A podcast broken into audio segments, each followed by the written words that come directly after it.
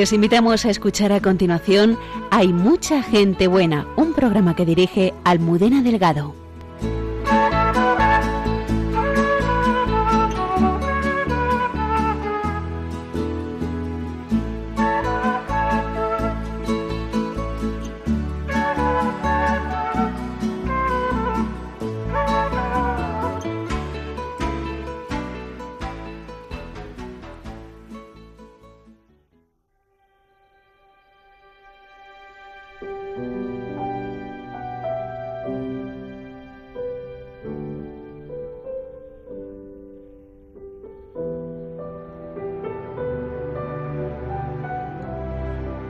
No te rindas, aún estás a tiempo de alcanzar tus sueños y comenzar de nuevo,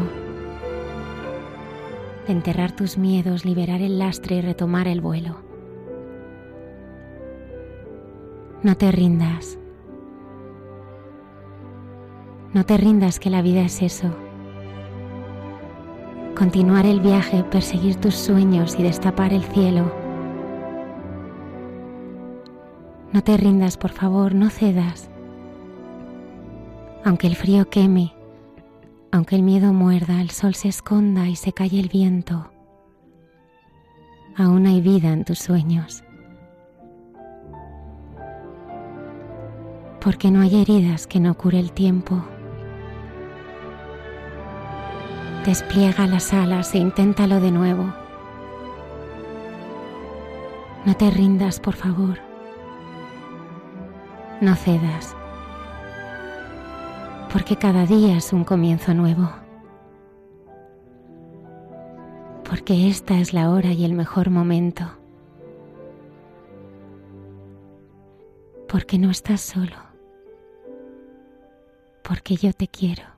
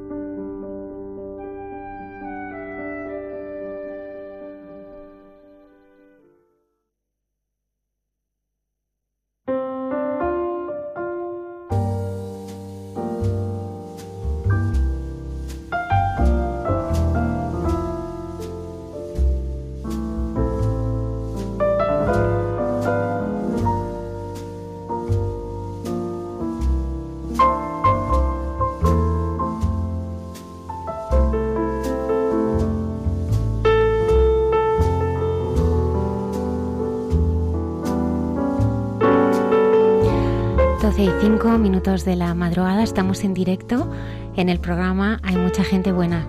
Buenas noches, padre Majipi Bernat, bienvenido. Muy buenas noches. Padre Javier Mairata. Buenas noches, Almudena. Buenas noches, padre Isaac Parra. Muy buenas noches. Saludo también desde el control y producción a Luis Díaz y Antonio Escribano. Buenas noches. Nos acompañan también dos invitados, ¿verdad, Padre Javier?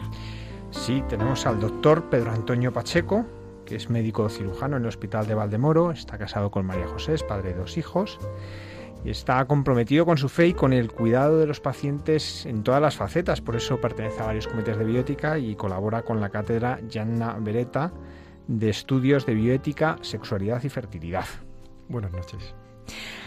Pues eh, nunca eh, habíamos tenido en el, largo recorrido de este programa el honor de recibir a un director de orquesta y esta noche tenemos con nosotros a Jorge Suárez.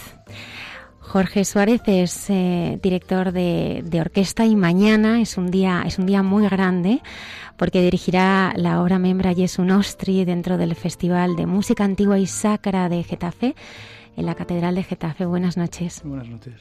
Viene acompañada de su esposa eh, Lucía Vicén. Eh, bienvenida. Muy buenas noches. Que quería mandar un abrazo muy muy fuerte a Jorge y a Pilar y a Federico e Isabel. que nos estarán escuchando y a todos los seguidores de, este programa, también a nuestros eh, habituales eh, colaboradores y animarles a que se queden con nosotros y compartan eh, este, este programa. Así que empezamos.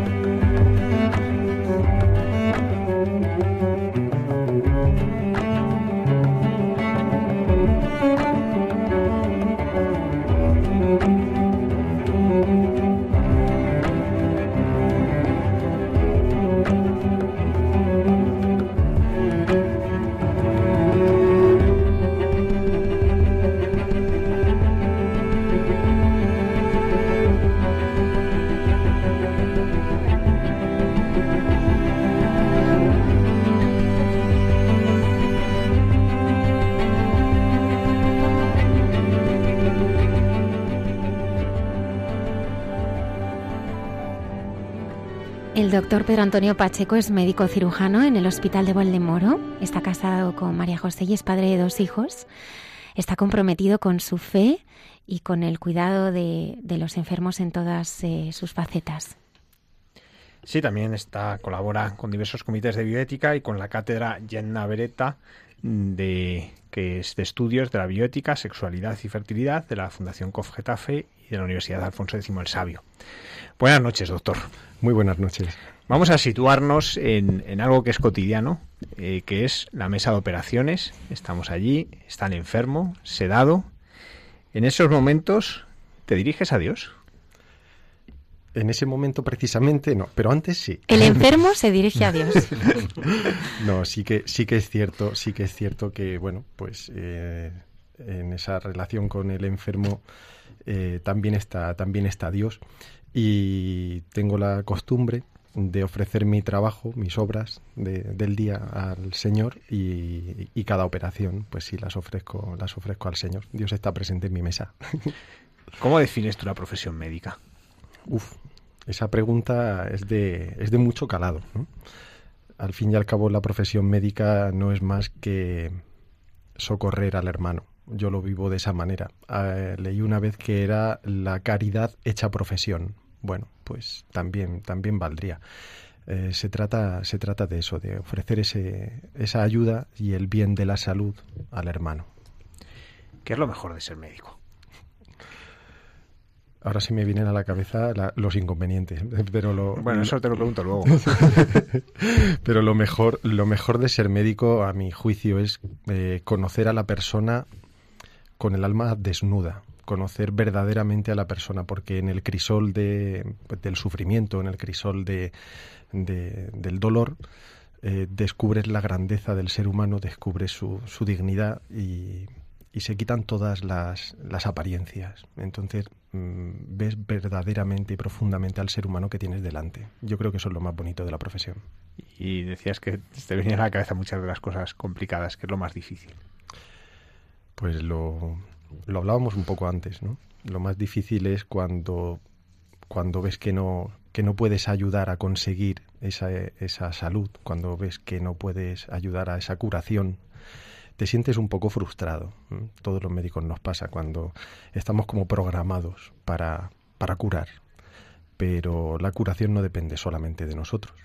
Y cuando llega a esa situación, pues también es un sufrimiento para el médico. Y, y cuesta, cuesta asumirlo, y, pero bueno, hay que hacerlo. Pedro, eh, ¿cómo influyó la fe al, decidirte por, por, esta carrera, por, empezar a estudiar medicina, una carrera larga que, tiene muchos momentos de dificultad?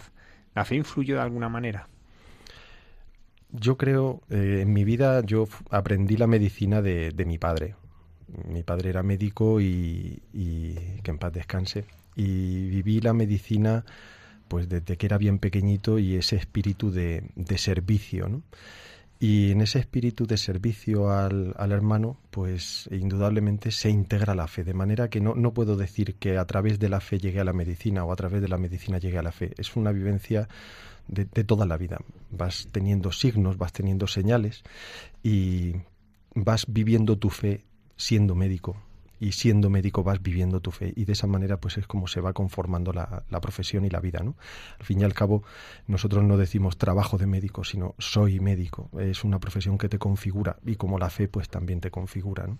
entonces fue una cosa muy pareja no, no, no podría decir que la fe me llevó a la medicina pero sí que forma parte de mi medicina ¿tú siempre has tenido fe? Eh, con, con sus altibajos, mm. indudablemente, como, como creo que la gran mayoría, pero, pero Dios siempre ha estado ahí, siempre ha estado ahí. A lo mejor yo no lo estaba, eh, mi relación en algún momento no ha sido una relación tan cercana, ¿no? pero Dios siempre ha estado ahí. Y cuando, cuando me he dado cuenta, Dios estaba mucho más cerca de lo que yo creía. ¿Cómo, ¿Cómo, crees que ha cambiado en ti la vivencia de la fe, el hecho de vivir la medicina? ¿Cómo tú ves un cambio de cuando empiezas a ejercer la medicina en tu forma de vivir la fe, en ese contacto con el enfermo, con, con, la muerte, con la vida? Sí que eh, hay veces que pues algunos artículos de la fe o algunos pensamientos que, tenemos, el ver a, Cristo en el otro, por ejemplo, pues eso hay veces que lo tenemos como algo teórico, ¿no? Como, como algo teórico, pero sí que la medicina me ha llegado a me ha llevado a, a vivir eso como una realidad como ver, ver a, Cristo en, en, el otro, ver la dignidad del ser humano. Y eso me ha ayudado a profundizar, a profundizar en, una vivencia pues más, más honda, más honda de la fe. Muy bonito porque lo que expresas al preguntarte de cómo vive la fe lo, vinculas a, ese amor al hermano, ¿no? Esa, esa doble esa doble cara de la misma moneda que es la fe, ¿no? Ese amor a Dios, el amor al prójimo, ¿no? Como para ti va unido, ¿no? Pues en el ejercicio de la medicina. Hay una cuestión que, conmueve, ¿no? Que es el del sufrimiento. Eh, el sufrimiento siempre es un interrogante y un interrogante que no siempre encontramos una respuesta. ¿Tú cómo ves que la fe te ayuda a poder dar respuesta a ese interrogante que tienen tantas personas a las que atiendes en consulta, en la mesa de operaciones? El sufrimiento es mm, no solamente es un interrogante, sino que es un escándalo. El dolor nos escandaliza. Esto no me puede estar pasando. Esto, esto, esto es indigno. Es una cosa que nos, nos, conmueve y, remueve, nos remueve desde los cimientos. ¿no? Eh, ese sufrimiento, mm, cuando, cuando lo tienes que vivir, pues indudablemente tienes dos opciones. Y eso es también un poco lo que a los pacientes que tienen una situación que compromete su vida le intento transmitir, ¿no? porque yo creo que en la profesión del médico no solamente se, se trata solamente de, de, curar la enfermedad, sino de curar al enfermo. ante el sufrimiento cabe la huida o cabe el afrontarlo, el, el aceptarlo, y aceptarlo no significa solamente que contento que me pongo, esto es un, un, bien para mí, eh, sino que significa pues el abandonarte muchas veces en manos de Dios y decir, yo esto no lo entiendo, esto no me puede estar pasando a mí, pero sé que en el fondo hay un plan de amor. Y aunque no lo entiendo, lo acepto. lo asumo y lo ofrezco. Eso es un poco el modo en el que yo vivo ese sufrimiento y le intento transmitir también a los pacientes eh, como, como una vivencia verdadera y humanizadora de ese sufrimiento, porque el sufrimiento solo es, es inhumano, es inhumano. Si no se sublima, si no se encuentra Dios en él, si, si no nos hace crecer, ese sufrimiento es inhumano. Yo de pequeña quería ser doctora, pero creo que no, bueno, pues al final eh, decidí no serlo porque creo que sería incapaz de dar malas noticias. ¿Cómo, ¿Cómo se pueden dar las malas noticias? Bueno, siempre desde el amor, ¿no? Pero ¿cómo las das tú, Pedro? Las malas noticias nos cuesta darlas y los médicos, eh, ahora en los nuevos programas de formación de las universidades sí que se hace más hincapié en esa relación médico-paciente y en cómo dar esas malas noticias. Hay que darlas con delicadeza, con mucha delicadeza hay que crear previamente un clima de confianza. Indudablemente, pues, pues eh, si no hay una amistad, si no hay lo que llamamos la amistad médica, si no hay una amistad, si no hay una confianza, si no hay un entorno preparado para poder recibir esas malas noticias, pues eh, no se pueden dar, no se pueden dar. Y en ocasiones eso exige varias entrevistas con el paciente o una entrevista mucho más larga de lo que inicialmente se pudiera pensar. Yo creo que la clave es hablar de persona a persona.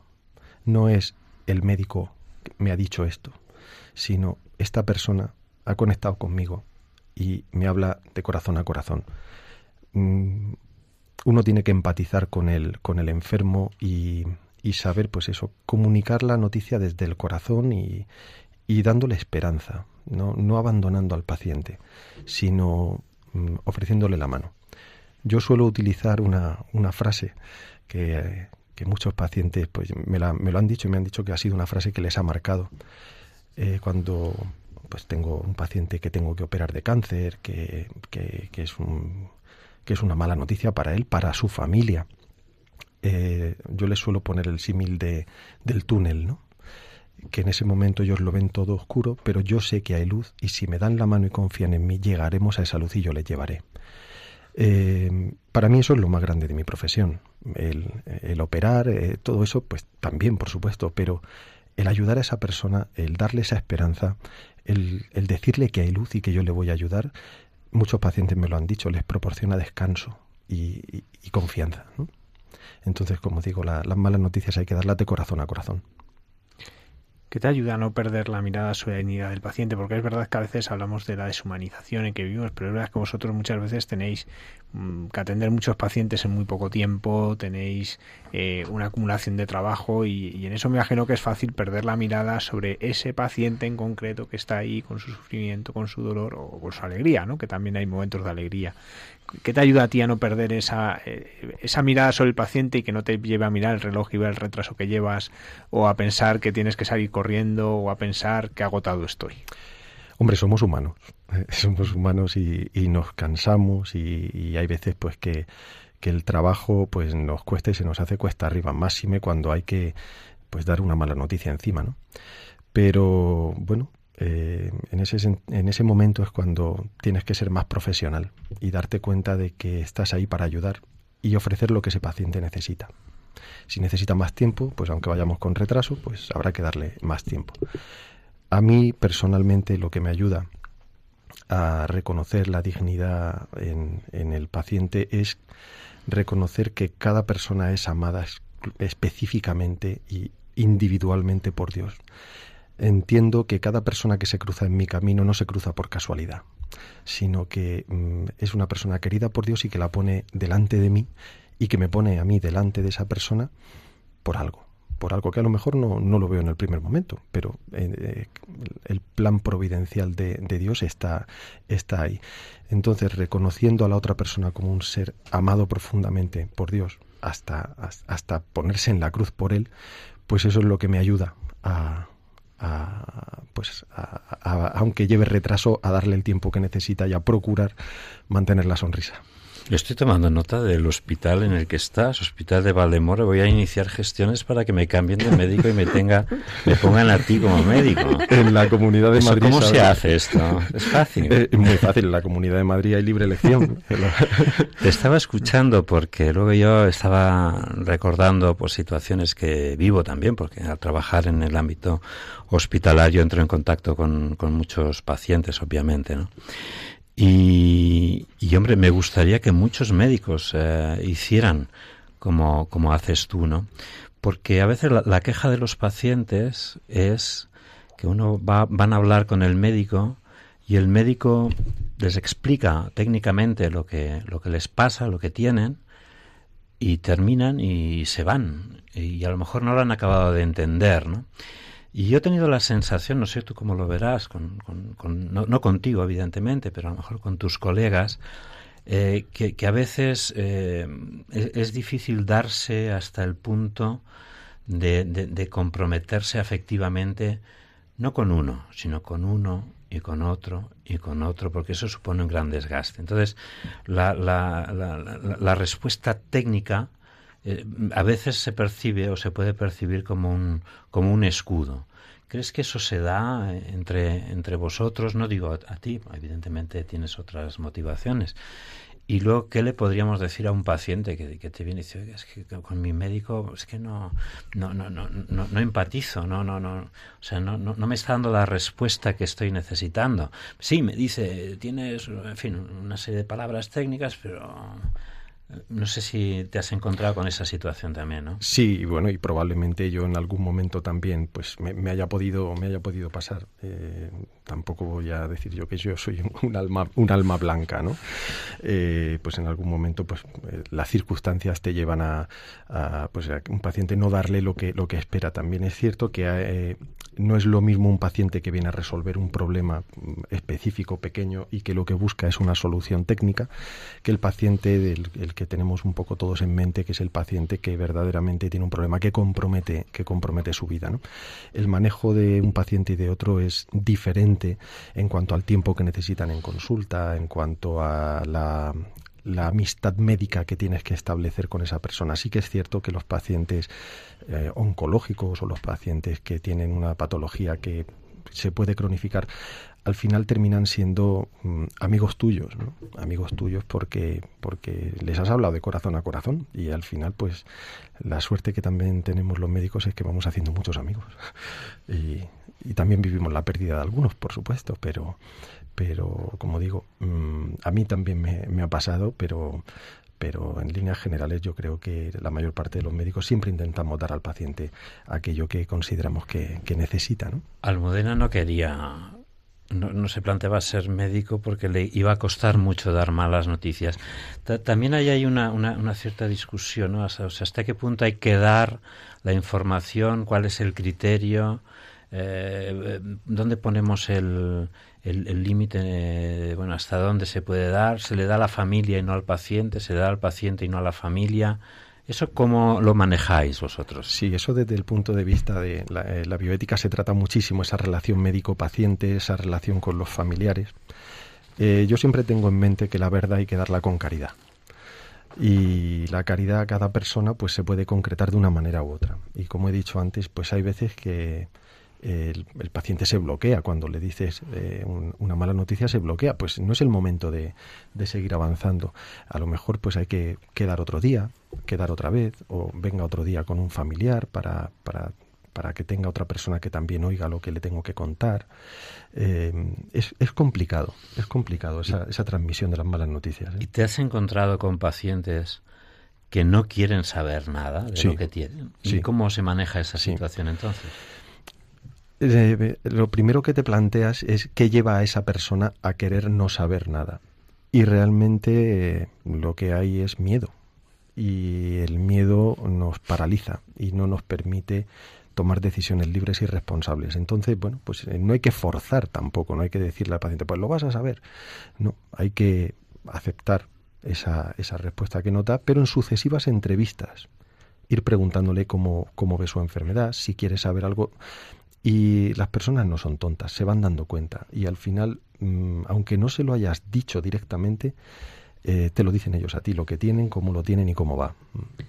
Y cuando pierdes alguno de esos amigos, ¿cómo lo vivís los médicos? Porque mm, uno siempre sabe cómo lo vive la familia, porque la mayoría tenemos alguna experiencia en ello, ¿no? Pero ¿cómo lo vivís vosotros? Hombre, pues es duro, pero no ya duro desde el punto de vista médico, porque bueno, tú has hecho todo lo que has podido. Los médicos realmente eh, lo que se nos puede exigir es poner todos los medios para, para curar, pero la curación no depende exclusivamente de nosotros, depende de la naturaleza de esa persona, depende del plan de Dios que tiene sobre ella. Al médico se le pueden exigir los medios. ¿no? Entonces, cuando pierdes un amigo, ¿eh? Porque como digo, pues, pues son, son muchos, ¿no? las personas que vas conociendo y que se van cruzando en tu vida. Cuando pierdes un amigo no lo, no lo ves desde el punto de vista ya médico, cuando llega a fases terminales, sino lo ves desde el punto de vista personal. Esa relación que habías entablado de corazón a corazón, pues, pues eh, es la que te hace vivir pues la pérdida de esa persona. ¿no? ¿Cómo afecta también la, la, actitud que tenga alguien ante la enfermedad. Yo, como sabes, hemos comentado antes, también estoy en contacto desde otro punto de vista al tuyo con, con enfermos. Veo que hay algunos a los cuales la enfermedad les deprime. Y otros, en cambio, que, que con la enfermedad, pues dicen, bueno, pues, no, pero hay que luchar, pero... y se sobreponen a esa enfermedad, ¿no? Esa actitud eh, interna de cada enfermo puede realmente influir en, la mejoría y, un, poquito más te diría, e, el hecho de que un enfermo tenga fe le ayuda o, o bien, o, no en cuanto a la, a la, mejoría, ¿no? A la mejoría de síntomas y demás. Yo creo que absolutamente sí. Eh, y lo creo y, lo he vivido, porque en el momento en el que una persona tiene un sentido trascendente de su vida, sabe que hay un plan de amor en el fondo, tiene la fe, eh, eh, el dolor siempre, como digo, es, un interrogante y es un escándalo, y no se tienen todas las respuestas cuando uno está sufriendo.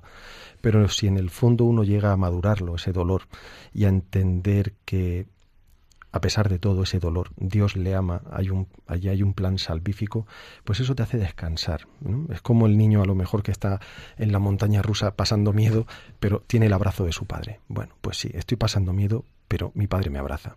Entonces los pacientes que se encuentran absolutamente solos ante el dolor, que no tienen ese abrazo de, de Dios porque no lo viven, eh, Mm, anímicamente van peor, viven un infierno, realmente viven un infierno. Sin embargo, las personas que eh, desde la fe viven ese dolor tienen paz. Y eso, lo he, y eso lo he visto y lo he visto muchísimas veces. Y les duele igual y requieren las mismas medicinas, pero es un dolor con paz y no un dolor con desesperación. Cuando, te, cuando es una cosa más mía, ¿no? Cuando, te digo porque me, me, ha venido a la cabeza cuando lo comentabas, ¿no? Cuando alguien me solicita que demos la unción de los enfermos, a veces alguien ya que, está sedado y que no, no, es muy consciente, cuando termino la celebración nunca sé, muy bien qué decir, porque bueno, bueno, pues nada, pues me voy, se queda como un poco frío. Y, y a veces les hago esta reflexión que viene al hilo de lo que estabas contando, ¿no?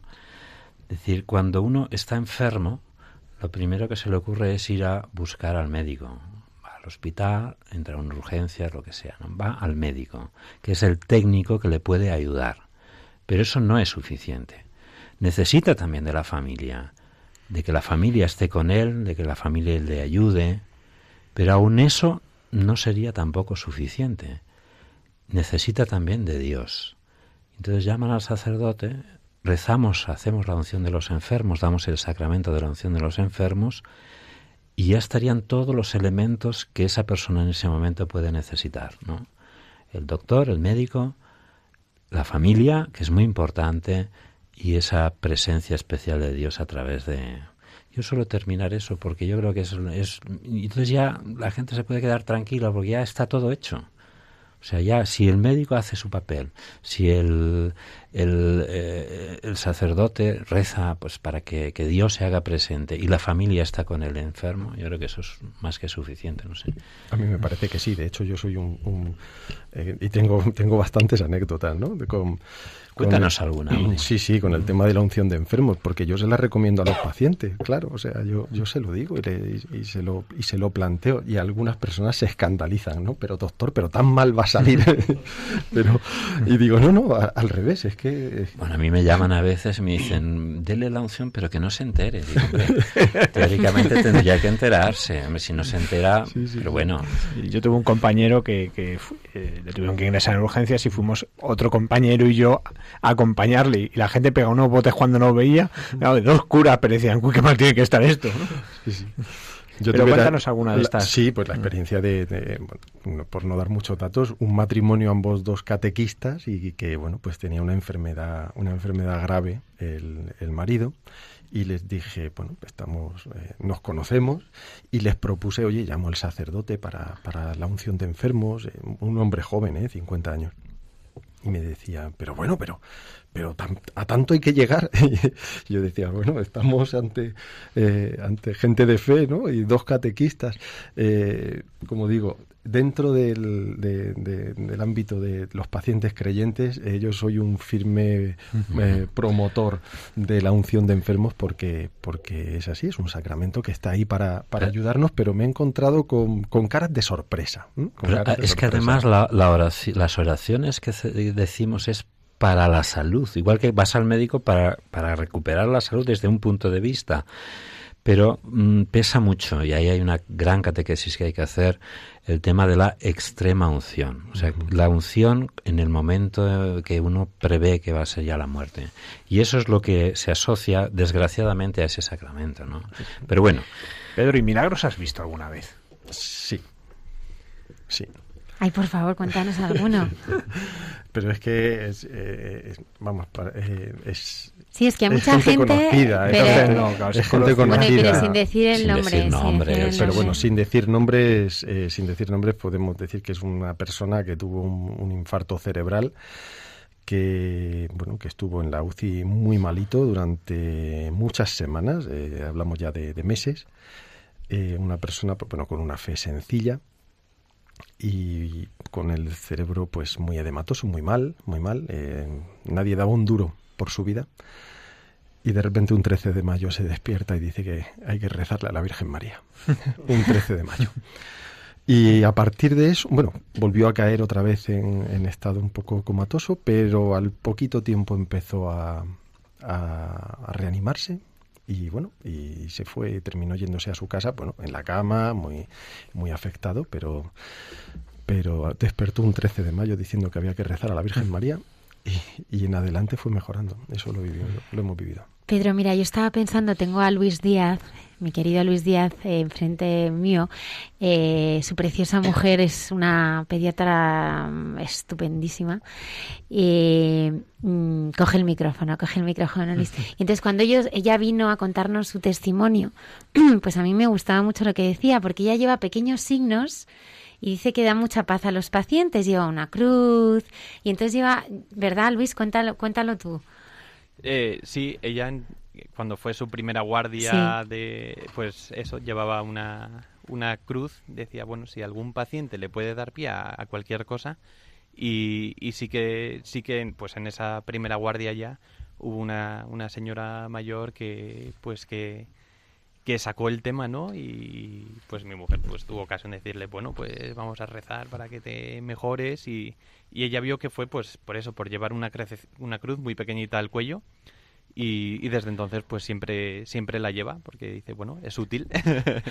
Pedro, tú también en tu camino eh, vives o das testimonio de, de tu fe. Yo también vivo en un ambiente profesional que Jorge conoce, ahora nos hablará, un poco complicado, pero yo intento no desaprovechar ninguna oportunidad para, bueno, pues para dar testimonios sin imponer desde el absoluto respeto, pero dar testimonio de, de la fe.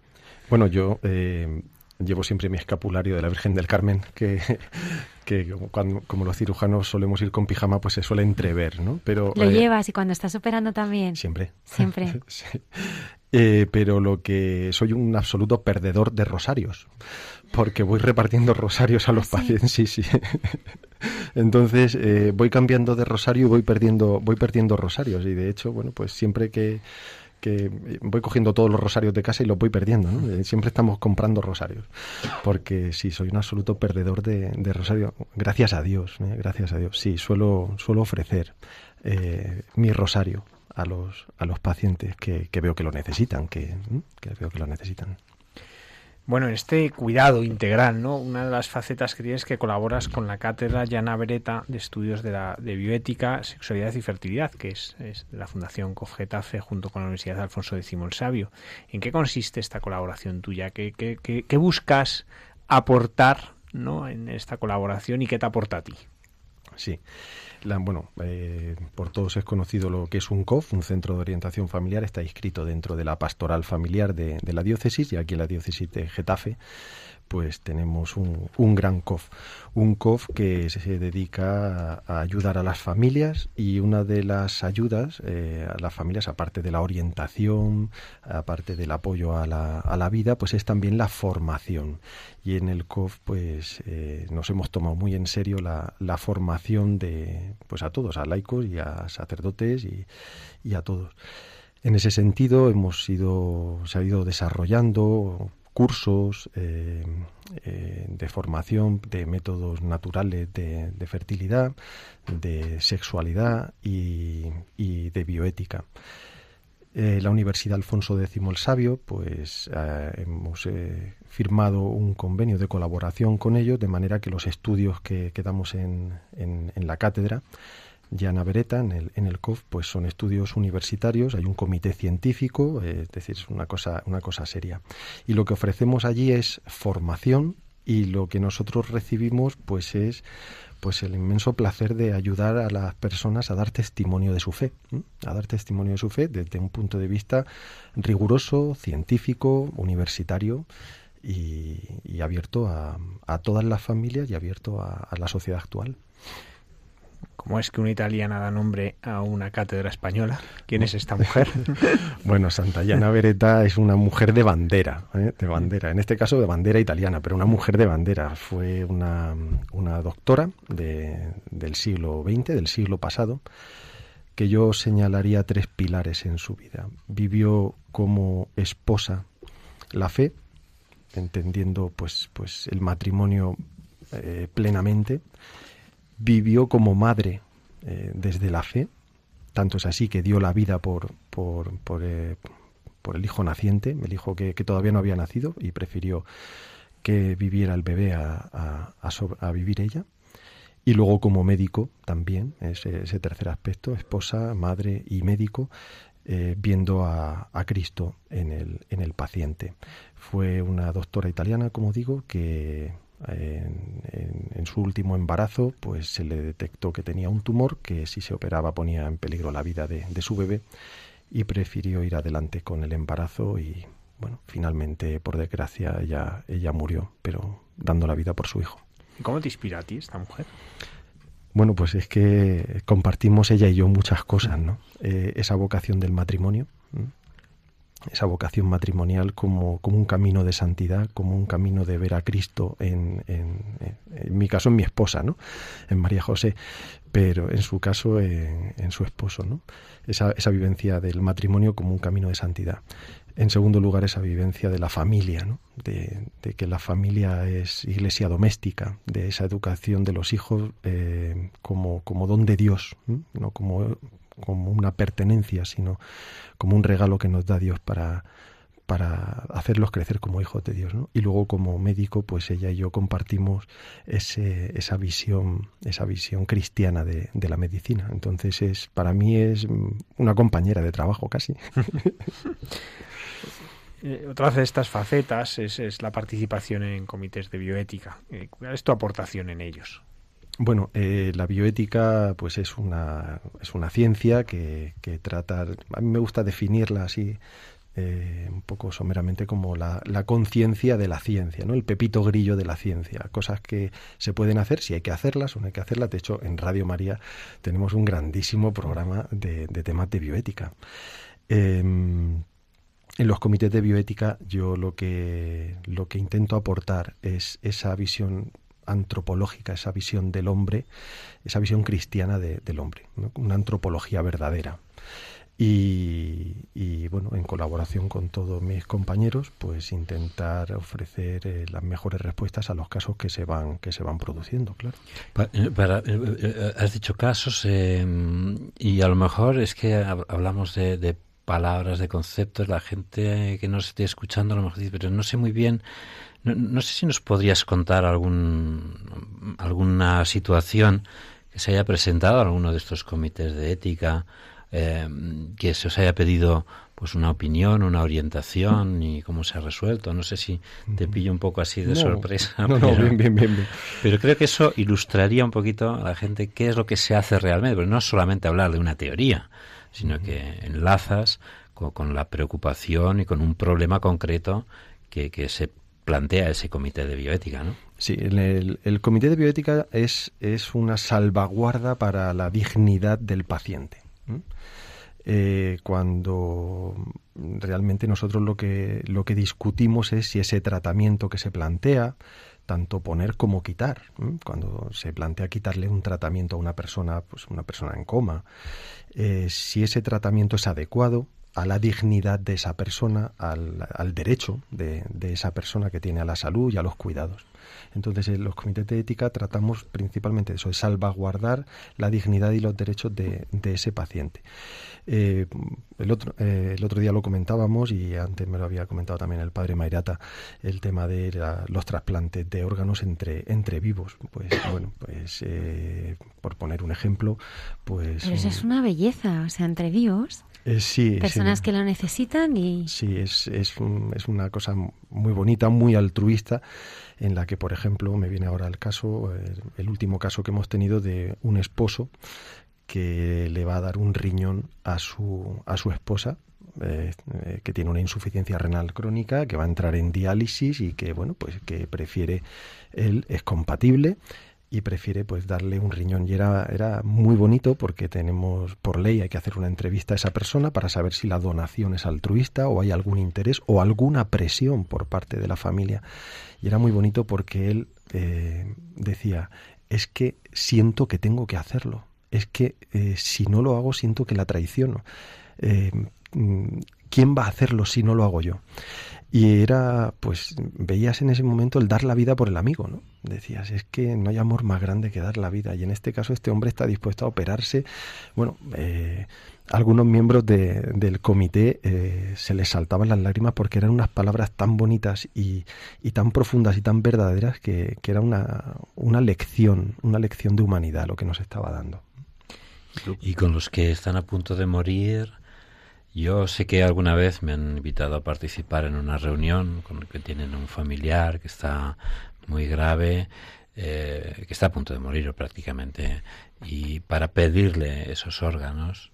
Eh, ¿Has estado, has asistido? Has, eh, ¿Cómo funciona eso para que la gente, pues si alguna vez se encuentran, sepa que a lo mejor hay algún médico que le pide pues algo así en un momento tremendamente delicado? ¿Y cómo responde la gente a eso? Sí, eh, yo tengo que decir que la gente es muy generosa, en líneas generales.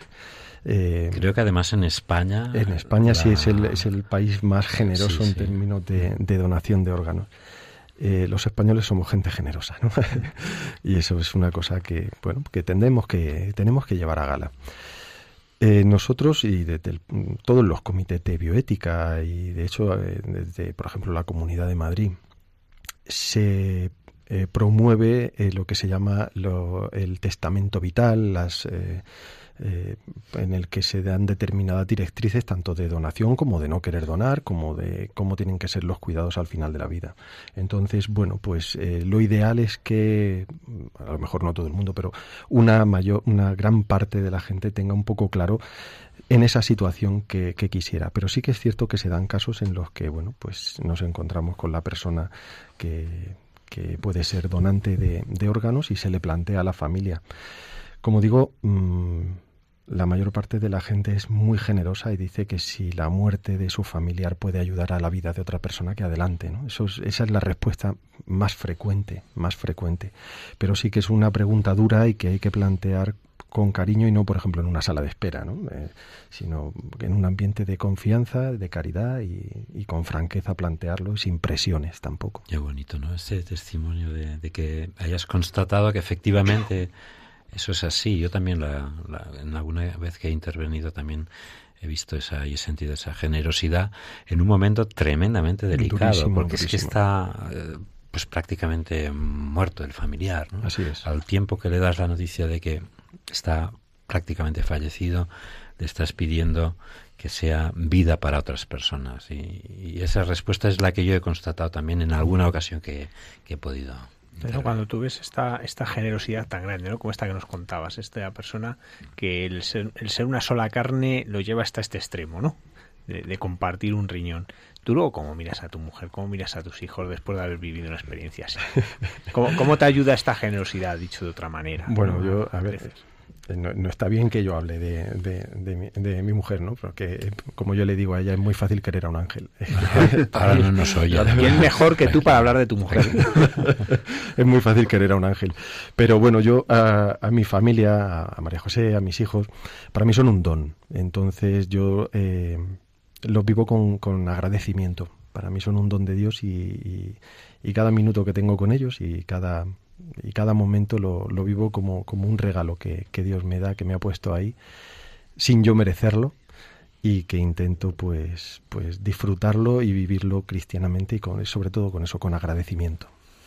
Cuando escuchas en el Evangelio que Jesús eh, curaba, yo cuando, bueno, me he tenido que operar y sobre todo cuando personas muy cercanas las han operado, yo siempre digo lo mismo. Digo, Jesús, tú eres el cirujano. O sea, es como que Jesús se mete en ti y Señor, que, que tú, tus manos sean las que estén operando y, y entonces yo lo que quiero preguntarte, Pedro, es, es cómo te inspira la figura de Jesucristo, ¿no?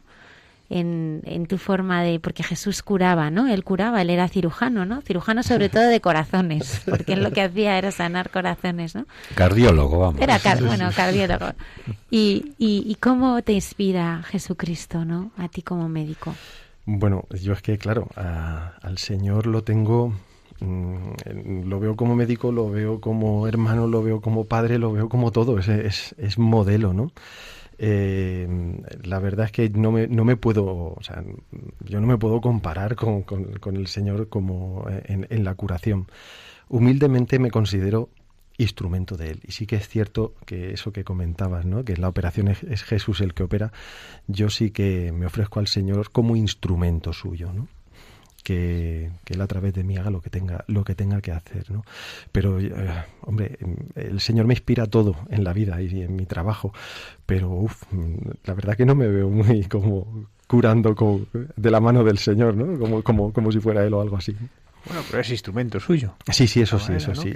Y, de, y, así, así lo, en, mi oración antes de empezar a, mi trabajo, antes de operar a una persona así, siempre que siempre lo hago, me ofrezco al Señor y le ofrezco mi, mi trabajo y mis manos. A veces el milagro pensamos que es algo eso, que un día te levantas y te ha crecido la pierna como el milagro de Cananda, que es un milagro, pensamos que todos los milagros son así, pero también el Señor actúa a través de manos del cirujano, ¿no? Y, también a través de, palabras, ¿no? de vuestras palabras, ¿no? Otra cuestión, ¿no? La, Eucaristía es medicina, ¿no? Hablamos también de Eucaristía como medicina. A Imagi se la lleva, me imagino que todas las mañanas, ¿no? Que es cuando, cuando vais a repartir la comunión a los enfermos. Eh, a ti, personalmente? ¿Tú cómo, cómo vives la Eucaristía como medicina? Bueno, eh, la Eucaristía es nuestro tesoro. Y como adorador de la capilla de adoración perpetua de Valdemoro, pues claro, la Eucaristía la tenemos muy presente. Tengo la suerte de trabajar en un hospital y por lo tanto tenemos eh, al Santísimo en las 24 horas lo tenemos allí en el hospital, de manera que siempre te puedes acercar a, Cristo en la Eucaristía y estar un ratito, un ratito con Él. La Eucaristía es el motor, es, es, el sentido, ¿no? La Eucaristía es inspiradora y es eh, lo que nos da fortaleza. Es medicina a mí en ese sentido eh, porque me da fortaleza. Eh, esa cercanía del Señor, ese saber que Él está ahí, que Él es la roca firme. Y en ese sentido es medicina porque me ayuda es una medicina como unas vitaminas. Es, es, lo que me da la fortaleza. Así es como lo vivo yo, como una medicina de, vitaminas, ¿no? Que me, un reconstituyente. Hijo del centurión, una palabra tuya bastará, ¿no? y, ¿Tú cómo percibes, cómo vives, no? ¿Qué palabra te ayuda a ti especialmente que sientes que es sanadora para los demás, que a ti te gusta repetir, que a ti te gusta repetirte? Uf, qué pregunta, qué profunda, ¿no? qué palabra. Eh, a mí eh, lo que le intento transmitir a los pacientes y lo que intento tener yo también al quirófano, si tuviera que decir una palabra, es paz. pero la paz del Señor, ¿eh? mi paz os dejo, la paz os dejo, mi paz os doy. Pues esa paz es lo que intento transmitir al enfermo grave y esa paz es la que intento tener yo para tener esa serenidad y para poder ejercer bien mi profesión. Entonces la palabra que más me repito es paz. Es la más inspiradora para mí. Sí, sí, me ocurría, ¿has sido alguna vez paciente? Pero poco paciente, más bien impaciente.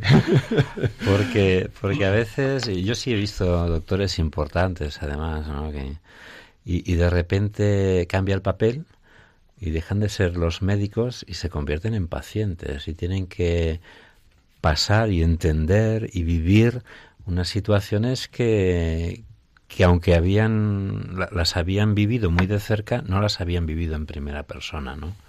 Por eso te preguntaba. Eh, gracias a Dios no he tenido así ninguna enfermedad que me haya hecho vivir como, como paciente. quizás es bueno también pasar por el otro. Hombre, no una enfermedad que se supere, ¿no? Pero. a medida, una enfermedad a medida. Pero quiero decir, eso también da lecciones. ¿eh? Yo, sí he estado en la cama del, del hospital y, y empiezas a vivir las cosas de otra manera, ¿no? Sí, sí, sí es cierto, sí es cierto. Y bueno, de hecho hay una hay una película que yo no, no soy muy seguidor de, cines y de, series, la verdad. De series tampoco me has dicho. Me has chafado una cosa que tenía yo. lo, lo, siento, lo siento. Pero hay una película que se llama The Doctor que precisamente va sobre sobre este tema y muchas veces los médicos pues vivimos en un pedestal y cuando te haces paciente eh, y vives la, medicina desde el lado del paciente, pues yo creo que te hace mejor médico. Creo que el final de la película, si no recuerdo mal, era eh, el médico acogía a los MIR, a los estudiantes, y la primera lección es desnudaros el todo y poneros el pijama y, meteros en la cama. Eso es. Y ahí empezamos a aprender lo que es ser médico, ¿no? Eso es. Hablabas del pedestal, un pedestal en que os pone mucha gente, mucha gente que os pide milagros. Que los bancos de enfermedad y te piden milagros y te y ponen una esperanza en ti que, que, tiene que ser una responsabilidad enorme porque no siempre uno la puede llevar adelante, ¿no? Eh, ¿Cómo se vive esa impotencia a veces, ¿no? Porque eh, a veces algunos os miran como si fueseis omnipotentes. Me imagino que uno puede llegar a creerse en un determinado momento, pero de repente, pues claro, suceden cosas que te, que te devuelven a, la realidad, ¿no? De, una impotencia grande, ¿no? Yo me imagino que, hay situaciones que además uno percibe como una injusticia, ¿no? Como esto no es justo, que a esta persona le esté pasando esto, ¿no? Como, como uno no cómo uno vive esos momentos, ¿no? De que, que, uno lo mire y dices, pues puedes caer en eso, en la rebeldía, en el enfado, ¿Cómo, cómo se vive esa, ese, bajar del pedestal, de cierta manera? Eh, em, la verdad es que eso te lo da la experiencia. Y porque muchas veces, sobre todo al principio, mm, cuando acabas la carrera, pues quieres curar a todos, ¿no? Y vas con la idea de curar a todos y consideras que tienes que curar a todos y que vas a poder curar a todos. Y luego la experiencia te va poniendo en su sitio. De hecho, pues eh, hay un dicho en cirugía que es que la cirugía te pone, te pone en tu lugar. Cuando todo te va saliendo bien, de repente te das cuenta de que las cosas a lo mejor no salen bien o recibes un revés porque no todo depende, no todo depende de ti. Entonces esa experiencia del fracaso, por decirlo de algún modo, te la va dando, te la va dando la experiencia de la, de la profesión y al final pues te vas haciendo pues más sincero contigo mismo, más sincero con los pacientes y de hecho pues eh, no te dejas tampoco ya subir al pedestal. Le dicen, bueno, bueno, vamos a ver, vamos a hablar de de la realidad. ¿no? Las expectativas pueden ser eh, ilusorias ¿no? y también tienes que ayudar al paciente a vivir la, realidad de su enfermedad y la realidad de las expectativas de curación. Bueno, cuando uno se baja del pedestal, mira otro pedestal en que está la Virgen, ¿no? ¿Cómo es tu relación con nuestra madre? Nos has hablado del rosario que para ti es tan importante y, que, y que, de que tanto divulgas, ¿no? El arma que soy un Padre Pío. Soy un perdedor de rosarios, sí, eh, ¿cómo, ¿Cómo es tu relación con la Virgen en todos esos momentos en, tu vida? A mí me gusta hablar de la Virgen María desde bueno, mi pensamiento o mi, mi escuela es una escuela muy del Carmelo, ¿no? Entonces la veo como madre y hermana. como madre y hermana. Entonces eh, vivo la vivo la presencia de la Virgen María muy cercana, muy cercana, muy a mi lado, muy de hermana, pero también muy de como de hermana mayor, ¿eh? una, una, una, madre que es una hermana mayor que es madre. Eh, la Virgen María es una escuela de oración, es una escuela de cómo mirar el sufrimiento, ¿eh? sobre todo pues tal día como, como ayer, el viernes de, Dolores, pues ahí se nos revela a María como, como escuela de, de sufrimiento. Entonces, como digo, ella está a mi lado como, como una hermana mayor, madre y hermana, y enseñándome pues cómo es, el camino más, más directo a Dios. ¿no? Entonces es inspiradora en todo, en mi relación con los demás y, en, y en mi profesión y en mi relación con Dios. Doctor Pedro Antonio Pacheco, yo voy a operarme siempre contigo. y toda mi familia también. Yo he solicitado primero cambiar es verdad, médico. Yo ¿eh? después del padre Maggi, pero mm, me voy a escribir al hospital de Valdemoro. Pues adelante. Después de este programa. Estaremos encantados. Muchísimas gracias. Ha sido un honor que esta noche estuvieras con nosotros. Quiero invitarte a escuchar una sección que esta noche estrenamos de la mano de Antonio Escribano, que ha recogido eh, algunos breves testimonios de personas como tú que nos han hecho y nos hacen creer en los milagros. Pues adelante.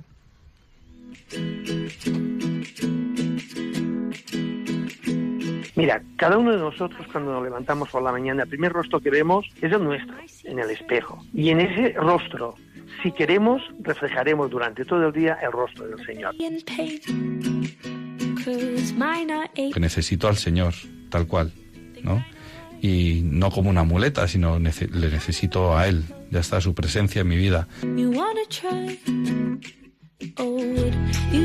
Dios ha entrado en mi vida con mi hija, o sea, ha vuelto a mi vida con Lucía. Yo miro a Lucía y de verdad la veo como un regalo de Dios. Lo más fuerte que tengo yo es es a Dios y es que sentiría como fracasada mi misión como madre si no consigo entregárselo.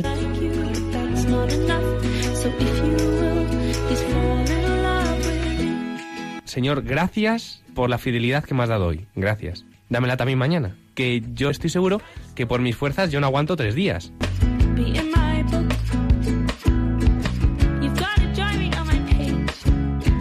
Y realmente Dios vive, está con nosotros, que te quiere y que no es algo que se siente, que no es algo que está por ahí, que es algo que te puede ayudar, sino que es algo real, ¿no?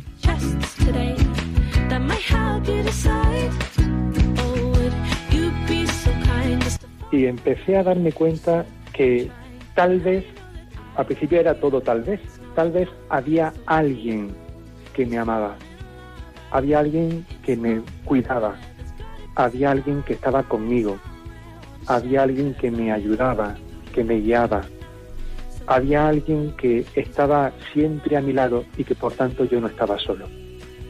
Y ese alguien evidentemente era, el Señor.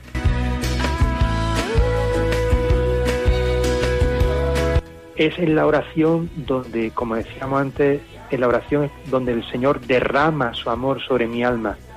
Y es en la oración donde yo puedo desahogarme con Él, donde puedo escucharlo, donde puedo hablarle, donde, donde me desahogo, donde, donde...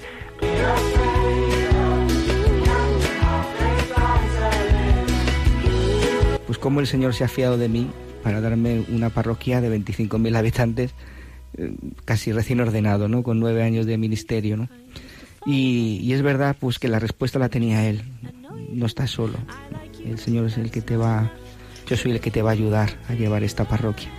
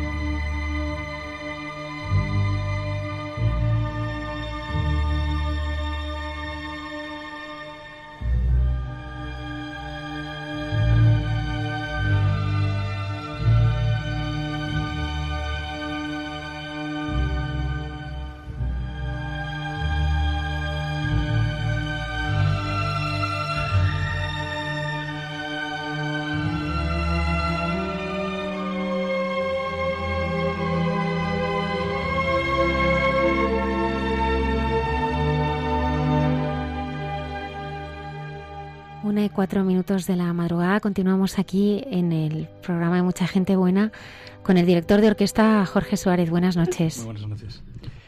Dentro de 19 horas estarás con una batuta en la mano delante de una pequeña orquesta, un grupo de voces, dirigiendo Membra Jesu Nostri, ¿no? que es una obra de Dietrich Buxtehude.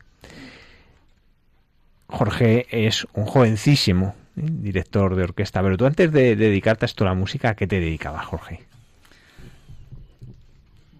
A encontrar mi sitio en, la vida, básicamente. ¿no? Eh, yo estudié económicas. Eh, en un momento de gran desprestigio de la ciencia económica. Sí, sí justamente. Yo empecé la carrera justo un año después de que, de que estallara la, la crisis tan tremenda. Y, bueno, pues eh, allá me llevó la vida, ¿no? A, aquella facultad de económicas, a, estudiar lo que creía que, que, me iba a llevar a algún sitio. Y, efectivamente, a algún sitio me llevó, pero no era por el que yo creía. allí pasé pues, unos años estupendos estudiando una carrera que, me gustaba y que, me, apasionó. Y, casi sin poder yo controlar el tiempo que, que corría yo, ¿no? Entonces, por entonces eh, eh, me vi trabajando ya con, con, con 21 años y, y, demasiado pronto, digamos, eh, establecido en un tipo de vida que desde luego no era la que yo había querido tener, ¿no? Hay un montón de gente que con bastantes más años está anhelando tener un trabajo como el que tenías, ¿no? ¿Qué es lo que te lleva a dejarlo? ¿Qué es lo que te lleva a decir esto no es lo que yo quiero? ¿Qué, motivos encuentras para, para decidirte a perseguir lo que para muchos sería un sueño inalcanzable?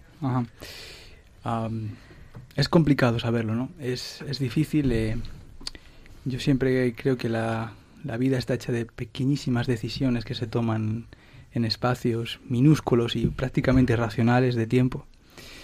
y entonces yo en aquel momento entendí que lo que tenía que hacer era eso. Yo tenía que salir de, de aquel trabajo e intentar luchar por conseguir lo que, lo que creía que, que, movía mi vida y que efectivamente mueve mi vida. Entre otras muchas cosas, ¿no? Por supuesto, pero eh, la música es algo eh, que está íntimamente ligado a, nuestra vida. Aunque hoy día la sociedad en la que vivimos, ¿no? los, los tiempos que corren, la, la música y la cotidianidad de la vida no están de la mano, eso es algo excepcional. A lo largo de la historia nunca ha ocurrido eso. La música era lo más habitual, lo más popular que había. ¿no? Eh, nadie podía entender la vida sin entender la música. Eh, no se entendía la música sin la vida. Era una cosa completamente unida. Hoy ya no existe eso, ¿no? desgraciadamente. Y, y en mi caso yo siempre sentí que, que la música era algo determinante en mi vida. Y, y no fue complicado tomar la decisión. Eh, no al menos de una forma, em, eh, digamos, en cuanto a entender lo que iba a suponer, sino por, por, la decisión que, que, conllevaba aquello.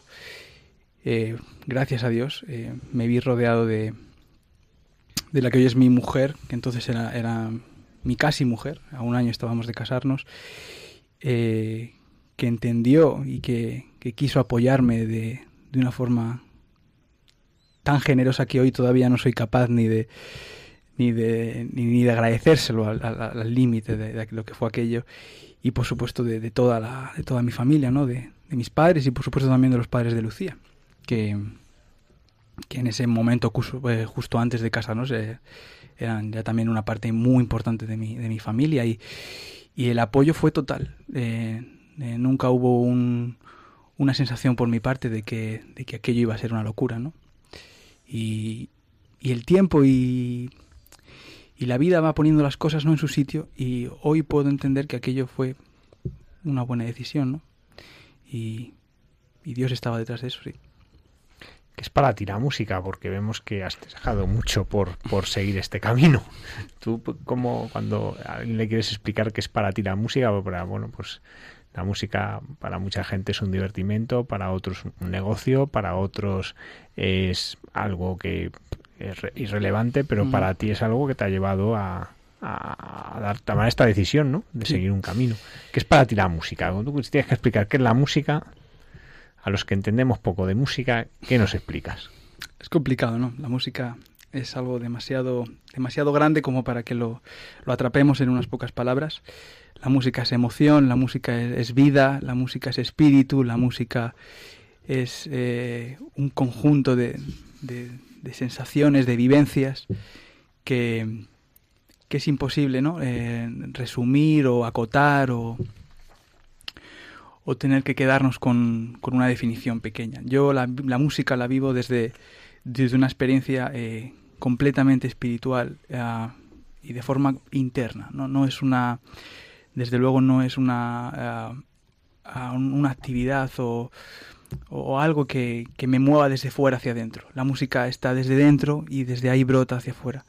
Y, es algo que puedo eh, comparar muy pocas cosas en, en mi vida. ¿no? Eh, creo que solamente al, al amor verdadero que, que, puedo sentir ¿no? pues, por mi mujer, por, por mi, mis padres, mis hermanas. Eh, es algo que está en esa balanza. Es una cosa profundamente emocional, profundamente espiritual y que no podemos desgajar. Yo creo que los músicos eh, que verdaderamente vivimos esto así y no como tú decías, de una forma comercial, de una forma eh, simplemente profesional, no podemos eh, obviar eso, esa realidad. ¿no? no podemos entender nuestra vida sin la música.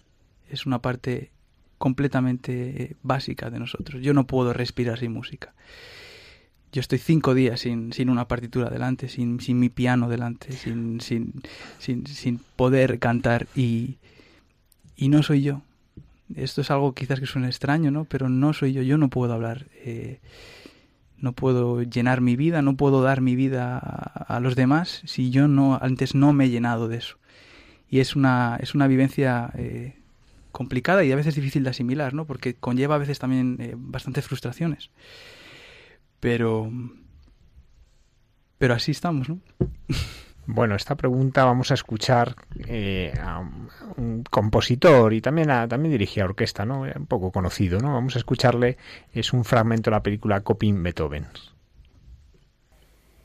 Las vibraciones en el aire son el aliento divino hablando con alma de hombre.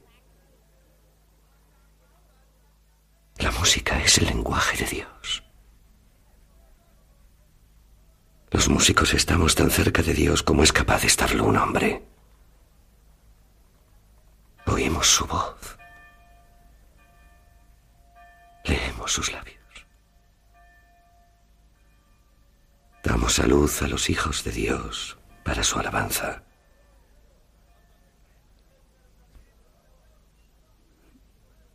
Eso es lo que somos los músicos, Ana.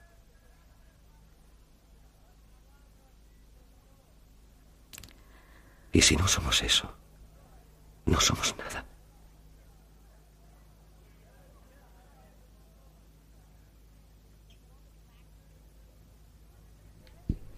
¿Tú qué piensas cuando escuchas estas palabras? No, supongo que las habrás escuchado varias veces, porque sí. imagino que es una película que habrás visto varias veces, pero eh, este, el saber que esto que decía, ¿no? Sois los que... ¿Tú escuchas a Dios en la música? Completamente. ¿Cómo te habla Dios a través de la música? De hecho, si, no, si, si soy consciente de que no estoy escuchándolo, soy consciente de que algo está mal. De que algo está mal en mí o algo está mal ahí, hay algo ahí que no está bien funcionando, ¿no? Eh, yo siempre eh, eh, vivo con, con, la convicción absoluta de que, al igual que Dios es bueno, es verdadero y es bello, la música con mayúscula, la música verdadera, es buena, es verdadera y es bella. Y esto es así, no, hay, no hay capacidad para, para salirse de ese, de ese axioma. Eh, otra cosa es que luego nosotros por pretensiones eh, eh, nuestras, humanas, movidos por otros intereses o por lo que sea, instrumentalicemos la música y la llevemos a, a otros terrenos. Pero la música abstraída de, de toda mancha nuestra, por así decir, humana, es buena, es verdadera y es bella. Y por lo tanto está en continua y plena conexión con, con Dios y participa de Él. Y esa belleza es un medio maravilloso por el que Dios está en continuo contacto con nosotros, ¿no? Yo no sé, eh, a veces no en, mis imaginarios así un poco absurdos me, imagino el, paraíso, el cielo, ¿no? Y, me es imposible imaginármelo sin música. Eh, decían los, los, los, los, griegos, bueno, muchas, eh, muchas lenguas antiguas asocian la palabra poesía a música. No, no, no, no pueden descajarlo, ¿no? El término está unido porque la música es capaz de dar a la palabra una dimensión eh, mucho más profunda de lo que tiene por sí sola. ¿no? Eh, mismamente, ¿no? por ejemplo, una pasión de Bach, cuando, cuando Jesús habla, la manera en la que Bach eh, armoniza o utiliza sus recursos estilísticos para, para dotar a esa palabra de una fuerza, pues ahí vemos, ¿no? Que la música eh, no solamente eh, nos conduce a algo bello o algo pasajero eh, en un plano, lo que comentabas antes, ¿no? en el sentido de, un mero divertimento. La música tiene la capacidad de llevar la palabra a una dimensión más, más profunda de lo que muchas veces somos conscientes y, y tocar nuestro corazón, tocar nuestro alma y ponerlo en contacto con, con aquel que nos ha creado y, y, que nos quiere y nos quiere en ese continuo contacto, claro. En lo que hemos escuchado ahora, el personaje de, Beethoven lo interpreta Harris, ah. habla de, de, traductor de Dios, ¿no? de los músicos como traductores de Dios. Tú cuando te sitúas ante la orquesta o cuando te pones ante el piano, eh, ¿tú te sientes traductor de Dios para los demás? ¿Tú, ¿Tú te das cuenta de que estás haciendo esa labor hacia los demás? sí, pero es cierto que, que mm, es complicado, ¿no? A veces porque eh, esa es una dificultad añadida que los, que los, los directores ¿no? eh, tenemos. Nosotros eh, conocemos la obra, conocemos las dimensiones y, y, los, y, los, parámetros con los que nos movemos y, y muchas veces vivenciamos esa música como, como algo personal. Eh, el, público, el oyente, eh, no tiene por qué asimilar eso de la misma manera que lo entendemos nosotros. Eh, y como no lo entiendo yo, lo, entiende otro compañero, ¿no? Es, y, a veces es complicado, ¿no? porque las, las metas o las claves que uno, que uno se puede fijar no tienen por qué ser quizás las que sean las de al lado, ¿no? del, del, que esté sentado al lado escuchando. Entonces ese lenguaje, eh, esa manera de traducir, ¿no? Que decías, el, lenguaje de Dios, es complicado. Al igual que cada uno tiene una, una conciencia individual, ¿no? Yo creo que eh, Dios en su inmensidad y en su grandeza sabe, eh, por medio de X música, ¿no? Tocar el corazón del hombre de una manera o de otra.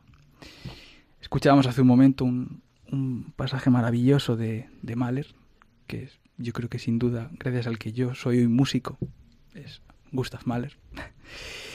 Porque, y, bueno, ahora sigue, ahora no lo cuentas.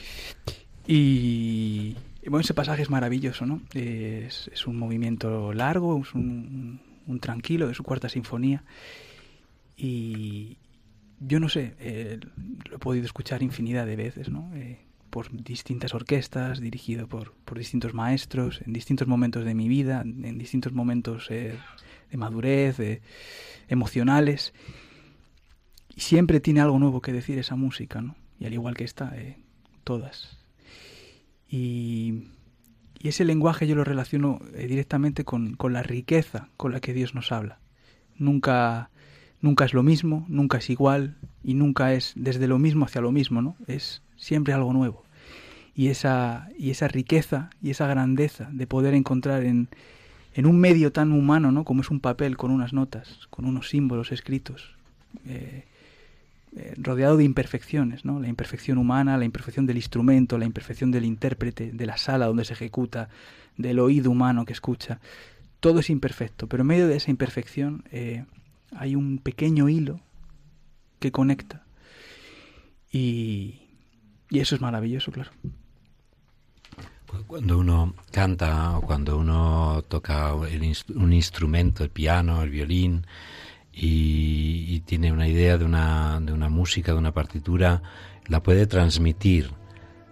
Pero ¿cómo hace un director para poner de acuerdo a pues el número de músicos? No sé ahora con cuántos vas a, a, interpretar este eh, hoy. Eh, ¿Cuántos van a ser? Eh? Esto es una obra de, de un barroco alemán de temprano, es colinda todavía mucho con el Renacimiento, entonces es una obra que es para cinco cantantes solistas y un conjunto de tres instrumentos obligatos más un bajo continuo. El bajo continuo es un, un conjunto de instrumentos que, que, hacen figuraciones sobre el, sobre el bajo, ¿no? sobre el grave. Y en este caso somos siete instrumentos y cinco cantantes. ¿Cómo consigues eh, ponerles a todos de acuerdo y que y que te ayuden a transmitir la idea, porque me imagino que esa es la función del director, la idea, el sentimiento, el alma que le quiere poner el director a esa obra. Sí, el, papel del director, eh, tal como yo lo entiendo, ¿no? y, mis maestros así me, me, hacen ver, es el de, el de unificar, el de unificar un criterio y el de unificar un, un alma, una conciencia colectiva musical. Eso es lo importante. No, no es tanto eh, ir allí con un, con un palo y, a imponer tus ideas porque esto es lo bueno y tú estás equivocado y no, no, no, nada de eso. ¿Los directores no sois cascarrabias? Bueno, yo creo que eso es una, eso es una cosa que se mueve mucho con, con, la, con la sociedad, ¿no? Si vamos a los maestros allá de, del, siglo XX, a los Toscanini y compañía, ¿no? Pues nos encontramos con otro tipo de con otra manera de entender el liderazgo. Eh, hoy no, hoy no, no es esa la manera ¿no? de funcionar. Un jefe, un directivo no puede imponer su criterio a base de, golpe, de mano dura, de, ah, de castigo, ¿no? Es, quizás es el de agrupar ese sentimiento de, de, ir todos en una misma dirección, unificar un criterio y convencer con los medios que uno tiene de que quizás ese sea el camino, pero estar abierto también a recibir de los músicos en, un continuo eh, tomar y dar, que quizás otro sea el camino. Y ahí está quizás eh, una de las mayores riquezas de la dirección, que uno nunca para de recibir. Parece que el director es el que da, y esto es algo que yo aprendo de uno de mis grandes maestros, que es sin duda Juan Jomena, y es que el director lo que tiene que entender es que está continuamente recibiendo recibiendo, recibiendo y recibiendo. No puede dar sin recibir. Y eso es así. Tú no puedes dar a tus músicos nada si tú no estás abierto a recibir de ellos. Si tú no estás abierto a vivir, a vivir con intensidad todo de lo que te rodeas. Cuanto más rico eres, cuanto más vives, más tienes para dar en el podio. Y eso es así. cuanto más sufres, cuanto más lloras, cuanto más ríes, cuanto más eh, te emocionas, todo eso son vivencias que alimentan tu, tu conciencia interna, que alimenta tu conciencia musical y que sin duda te abren un abanico inmenso ¿no? de, de, posibilidades a la hora de transmitir todo eso que tú tienes que intentar eh, hacer, porque si no, eh, el muro que separa al director de, de, todo ese grupo de gente es inmenso. ¿no? Eh, tú ahí estás súper motivado porque claro, eres el director y, pero es que a lo mejor el tío que está allí en el tercero BOE ha discutido esa mañana con su madre, no quiere estar en el ensayo, pero tiene que estar, y lo que menos quiere es estar escuchando las tonterías del director. Ah, pero ahí tienes que estar tú para convencerle de que lo que él hace es importante, ¿no? Y que lo que él hace es igual de importante que lo que hace el de al lado. Y a lo mejor en otro momento no, a lo mejor es más importante ese. Pero luego va a tener que saber escuchar que es más importante lo que hace la viola de allá. Entonces ese sentimiento colectivo de todos trabajar en una misma dirección, de todos ser conscientes de que uno no es eh, el absoluto, ¿no? Es maravilloso. Y es una enseñanza continua para la vida, yo creo. Pues sin duda tienes también que tener una autoridad moral sobre los que están allí y, y entonces, de alguna manera, conocer eh, el instrumento que, que, utilizan. A mí se me... me imagino que te habrás especializado en algún instrumento. ¿Cuántos instrumentos conoces o cuántos instrumentos puedes tú tocar? Eh, en el cual tienes esa autoridad moral de decir, oye, que yo sé tocar violín, yo sé tocar el piano. Yo sé... no, sin duda, sin duda. Tú no puedes hablar a nadie sin saber de lo que de lo que... ¿Tú cuántos instrumentos manejas? yo estudié piano. Estudié piano, eh, también he estudiado violín y también he estudiado bastante canto. Eh, pero sin duda, eh, aunque mm, no seas un experto en el, manejo de un oboe, tienes que saber muchísimo de cómo funciona ese instrumento, de cómo respira ese instrumento, de cómo lee una partitura ese instrumento, qué necesita del director ese instrumento para hacerlo sonar así o así. El director eh, ha de saber mucho, por supuesto, y ahí están nuestras infinitas horas de estudio. Eh, y mi mujer santa bien lo sabe, que, bueno. Entonces, claro, eh, efectivamente, aunque uno sea experto en un instrumento, experto, digamos, o, o ha pasado muchos años estudiando ese instrumento, tiene que saber de, tiene que saber de lo, de lo demás. Eso por un lado. Y después conocer muy bien la partitura para saber lo que hace cada uno en cada momento, ¿no? Y saber si lo hacen o no lo hacen bien. Vamos, yo a veces me yo, tengo un amigo en, en Italia que, que, es director, es joven también, como tú, y, y le he visto ensayar alguna obra escuchando o sea, y, estudiando la obra, claro, tienen que coger todas las líneas, todos los instrumentos y ver qué quiere de cada uno y qué estilo tiene. Y me parece tremendamente complicado, ¿no? Y, y os admiro porque tenéis que tener esa autoridad moral. Yo creo esa personalidad que, que además tú estás ahora derramando sobre esta mesa y sobre estas ondas de, Radio María. Es decir, eh, tiene que haber un, un, pozo, un contenido, una, o sea, una personalidad. Yo creo que tú la estás aquí mostrando, ¿no? Bueno, yo, yo reconozco que soy joven todavía, ¿no? La noche es muy eh, traidora, te advierto, y estar con Almudena es tremendo. Es cierto que, que, que yo soy muy joven todavía, tengo 25 años y, aún queda mucho, ¿no? Eh, los, grandes maestros tienen 80 eh, años y en ese momento están haciendo su, su música más, más absoluta, más espléndida, ¿no? Yo soy consciente de que si Dios quiere que siga por aquí y, pueda convertirme en, en, un gran director, o en el director que Él me quiera hacer, eh, tendrán que pasar muchos años, sin duda porque vuelvo a lo de antes. Eh, el director tiene que vivir, tiene que vivir mucho y de forma muy intensa para que su música sea lo más eh, plena y, bella posible, ¿no? Y, eso lo da el tiempo. Yo, eh, yo estoy muy agradecido por todo lo que tengo en mi vida, pero no puedo ir más rápido de lo que, de lo que puedo ir. el, el tiempo es así. Tengo que asumir y a veces me gustaría ir más rápido, sin duda pero no puede ser, ¿no? Esta semana ha sido maravillosa, una semana de, ensayos eh, estupendos con, unos músicos sensacionales, eh, unos cantantes eh, extraordinarios, algunos de, de, Coro Nacional de España, unos, unos instrumentistas expertos ¿no? en la ejecución de esta música, de, este periodo barroco. Y, hoy esta tarde hablaba con varios de ellos. ¿no? yo estoy profundamente agradecido de lo que esta semana ha ocurrido por todo lo que yo he recibido de ellos. ¿no? Ellos pueden pensar cuando llega ahí el primer día, bueno, este es el director, qué joven, a ver qué. Pero yo lo veo desde justamente desde la otra desde la otra perspectiva. Por supuesto que tengo que estar ahí, ¿no? Para decir eh, las cosas que tengo que decir, eh, para unificar, pero yo voy con la actitud de llenarme de ellos. Y termino una semana maravillosa de trabajo haciendo books de Jude.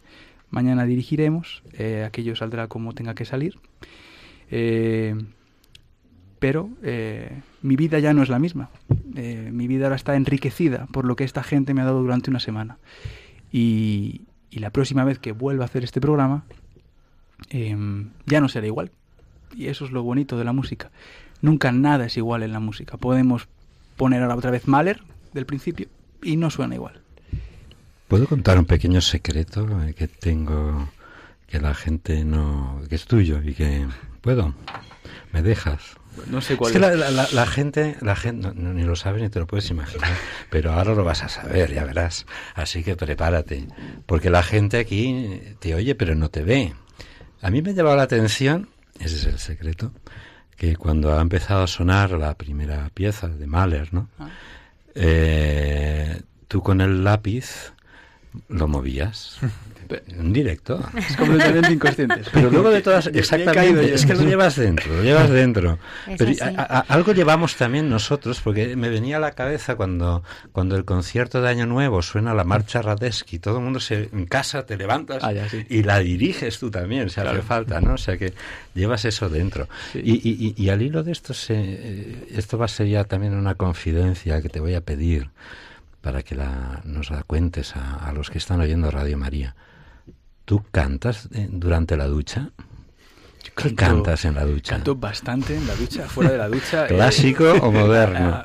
Mi, mi, mi, mi mujer, eh, más santa todavía por esto que voy a contar, eh, muchas noches me tiene que dar golpes porque sin darme cuenta estoy haciendo ruidos en la cama y silbando y cantando. Y, eh, es, es, es, sí, verdad, eh, yo, yo reconozco que... me gustaría describir la cara que pone la mujer. Sí, sí, sí. Lucía. Pues este programa queríamos que fuera también un recorrido, ¿no? Por todas aquellas piezas eh, que a ti, eh, bueno, pues te han transformado, te han llevado a ese encuentro, ¿no? Y, a esa llamada, ¿no? Por el que, pues yo creo que nos estás animando a todos, ¿no? Quizá a dejar muchas cosas que nos están estorbando nuestra vida y perseguir nuestro, nuestro sueño.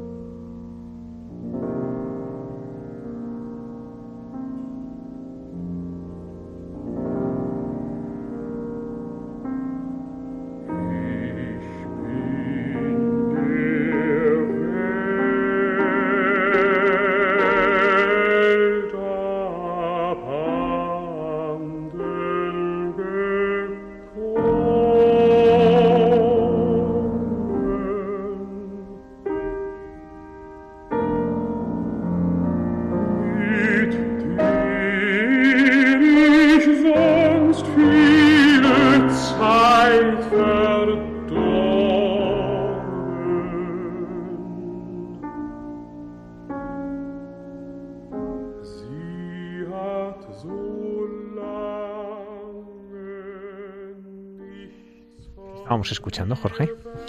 Pues este es un, un, lead de, de, Mahler, de Gustav Mahler, de un ciclo de, canciones, eh, los Rucker-Lieder, que son una serie de canciones basados en unos poemas del poeta alemán Rucker. Y, este es, la verdad que cuando me, me, comentabais que escogiera una serie de, de, músicas para el programa, pues la primera que me vino a la cabeza sin duda fue esta porque eh, eh, es un recuerdo maravilloso el que tengo con esta con esta canción de Mahler porque em, me tocó vivirla en el sentido absoluto de la palabra vivir em, en un momento tremendo ¿no? de, mi vida en el que yo eh, em, no tenía claro a dónde tenía que eh, dirigirme. Eh, no había todavía comenzado a estudiar dirección. Yo sabía que, que era músico, pero no podía vivirlo. Eso era tremendo, porque estar metido en una oficina de, de un sitio tremendo, 12 horas al día, sin poder eh, atisbar una esperanza de, de, hacer aquello que amas de verdad, eh, fue tremendo, me llevó por un precipicio grande, emocional y incluso de salud y, y una noche de domingo, volviendo de, estar con, con, Lucía, entonces éramos novios, eh, de vuelta a casa por la carretera, es, sintonizaba Radio Nacional Clásica y, estaban eh, emitiendo una serie de, de líderes de Mahler, y, en concreto sonó este. Y, yo ya lo conocía, ¿no? Conocía la letra. Pero lo que hablábamos antes, ¿no? Eh, me tocó vivenciar aquello de una manera espectacular. Y la canción tiene una duración de unos, más o menos, en esta versión creo que unos siete minutos. Y era justo el tiempo que a mí me quedaba para llegar a casa. O sea, no sé, cayó justo en ese instante, ¿no? Y, y yo llegué, llegué, aparqué el coche y allí estaba dentro del coche escuchando esto, eh, llorando, eh, sin, poder parar. Porque la letra es tremenda. la letra habla algo así como que que he abandonado el mundo, como que he malgastado mucho tiempo, pero me he abandonado, ¿no? Si os parece leo la, letra porque creo que, que es interesante. El texto dice, he abandonado el mundo en el que malgasté mucho tiempo. Hace tanto que no se habla de mí, que muy bien pueden creer que he muerto. Y muy poco me importa que me crean muerto. No puedo decir nada en contra, pues ciertamente estoy muerto para el mundo. Estoy muerto para el bullicioso mundo y reposo en un lugar tranquilo. Vivo solo en mi cielo, en mi amor y en mi canción. Y aquello, pues, ah, boom, ¿no? Aquello explotó por donde tenía que explotar, gracias a Dios. Y, y ahí sí me sentía yo, que yo había muerto para el mundo, que yo no estaba donde tenía que estar, que el mundo no me daba nada, que el mundo solamente me quitaba día a día, hora a hora, ¿no? Era como un vampiro que me exprimía. Y, y yo solamente encontraba el, el descanso en, en, estar con Lucía en, y, y, en esa música que yo podía solamente medio rozar, ¿no? Y cuando escuché esa, esa canción de Mahler, pues fue como, como, como una luz. Eh, conocía la letra, pero en, ese, en el momento no la recordaba entera, la revisé. Y según la revisaba, pues lloraba más, claro, no podía parar porque era tal como yo estaba en ese momento, ¿no? Yo estaba muerto para el mundo y yo estaba solo en mi cielo, en mi mundo y en mi canción. Y, y es, un, es un momento espectacular, ¿no? De, mi vida y, y, por eso, ¿no? Entre otras cosas, antes comentaba que, que yo soy músico gracias a Mahler.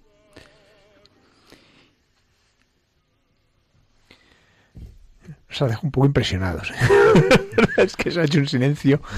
Nadie se atreve a decir nada cuando, habla. Imagínate lo que será cuando se ponga a dirigir. Bueno, el maestro, el maestro Beethoven decía que, que, ojo, cómo tiene que ser esa música para que se rompa el silencio. ¿eh? ¿Cuál es el valor de un del silencio? El valor del silencio es inmenso. Sí. El valor del silencio es, es, eh, es infinito El sonido parte del silencio y regresa al silencio. Es decir, el sonido no se puede entender sin el silencio. Es como el contenido de un paréntesis, ¿no? Eh, toda, esa, toda esa cantidad de información que tenemos a través del sonido no tendría sentido si no, si no viniera de donde viene, que es de la nada, y hacia dónde parte, es hacia dónde se dirige, que es hacia la nada. Por eso el silencio es tan importante. Y por eso el silencio es tan complicado de, gestionar bien en, una obra. También es verdad que vivimos en un, en un mundo muy bullicioso, como decía también la letra de, de Ruckert. Eh, el, bullicio del mundo nos, nos mueve y nos lleva por, por multitud ¿no? de, senderos eh, tremendos y, desplazamos ¿no? lo esencial de la vida eh, en favor de, de, comodidades, eh, de, de, cosas que consideramos que son útiles. Eh, no sé, es en ese punto la música yo creo que es importante para hacernos caer en la cuenta de lo que verdaderamente es importante, ¿no? Antes, ¿no? Hace unos siglos. Em, yo pienso, ¿no? Eh, lo que suponía construir una catedral, por ejemplo. Eh, construir un violín, un órgano. Y hoy se hacen aviones eh, en cadena de montaje a cientos al día, ¿no? Em, bueno, la Sagrada Familia se toma su tiempo. ¿eh? Sí, bueno, hay cosas claro, que, son, nuestra que se escapan de nuestro alcance, ¿no? Sí, evidente. No, con esto no estoy diciendo, eh, no, no, soy un, antiprogreso y ese tipo de historias, ¿no? Pero por supuesto que esas cosas, en, yo creo que a mí por lo menos me hacen reflexionar, ¿no? Sobre el ritmo eh, por el que nos lleva el, mundo de hoy día, la sociedad, ¿no? Es una intensidad tan alta y tan, eh, tan exacerbada que no nos permite caer en la cuenta de, lo realmente importante y de poder exprimir la vida en su, en su verdadera esencia y riqueza. Mm. Dale, dale. Yo estaba pensando en, en, don Jorge Vicent, que cuando estuvo aquí hace algunos programas, es el padre de Lucía, decía que, que las cosas de Dios son emocionantes ah. y que si no, no serían de Dios, y es verdad, ¿no? Y yo creo que no hay nada más emocionante que la música, ¿no? Y esta misión y llamada tuya, ¿no? De, de, transmitir también con tu música al mismo, al mismo Dios, es, es, es inmensa, ¿no? Porque seguro que estáis pensando vosotros, ¿no? En cuántas veces en vuestra oración más íntima habéis elevado el alma con la música. Mm. Y yo tengo que confesar que los momentos de mayor intimidad y profundidad, ¿no? En mi oración, pues han sido momentos en los que en los que estaba escuchando pues una música, ¿no? Que, que me elevaba, ¿no? A, al Señor, ¿no? Es, es una de las cosas que tú quieres eh, o te gustaría o esperas de las personas que, escuchen la música que tú interpretas. Sí, sin duda. Eh, yo no puedo, no puedo abstraerme ¿no? De, lo que me ha movido a estar aquí, eh, a estar eh, luchando por dedicarme a, lo que amo, que, es, que es Dios. No, ya está, no, tiene, no hay más. Eh, entonces yo veo claramente el, el, desborde de Dios que hay en la música, la música con mayúscula, insisto y no puedo, eh, como decía, abstraerme de eso y pretender que quien esté escuchando lo que yo eh, bien pueda hacer lo haga desde una perspectiva em, que también puede ser, ¿no? Pero es una perspectiva menos eh, menos espiritual. Yo mañana, pues la, la, obra, bueno, mañana en unas horas la obra que interpretamos es de, de, un, de una profundidad espiritual y teológica enorme. ¿no? El, texto es de, está atribuido a San Bernardo la composición está hecha desde, desde un profundo y verdadero sentimiento de, piedad y de, y de amor a, Cristo en su pasión. Eh, la obra son siete cantatas que recorren las eh, distintas heridas de Cristo en, la cruz durante la pasión, eh, pies, manos, costado, corazón. Y y entonces, efectivamente, esta música, tal como yo la vivo, creo que es la, eh, el, camino ¿no? por el que mañana eh, toda la gente que pueda estar escuchando y viviendo aquello la entienda. ¿no? hemos preparado unos programas para que todo el mundo pueda tener la letra de, lo que allí se va a cantar y desde mi intención se va a rezar eh, si os parece, escuchamos, ¿no?